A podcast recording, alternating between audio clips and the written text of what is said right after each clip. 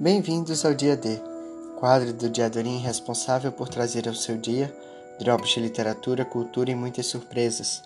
Afinal, este dia derradeiro é uma nova chance de manter os olhos bem abertos antes do fechar das cortinas do espaço-tempo. No episódio de hoje, faremos a mediação do Soneto 18, de William Shakespeare. Se te comparo um dia de verão, És por certo mais belo e mais ameno.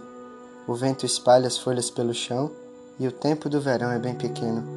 Às vezes brilha o sol em demasia, outras vezes desmaia com frieza. O que é belo declina num só dia, na terna mutação da natureza. Mas em ti o verão será eterno, e a beleza que tens não perderás, nem chegarás da morte ao triste inverno, nestas linhas com o tempo crescerás e enquanto nesta terra houver um ser, meus versos vivos te farão viver.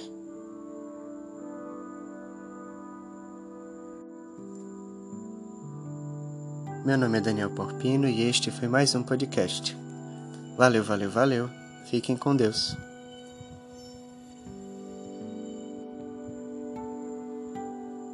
De almas sinceras, a união sincera.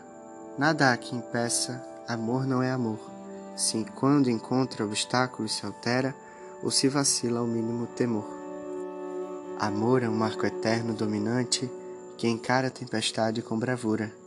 É astro que norteia a vela errante, cujo valor se ignora lá na altura.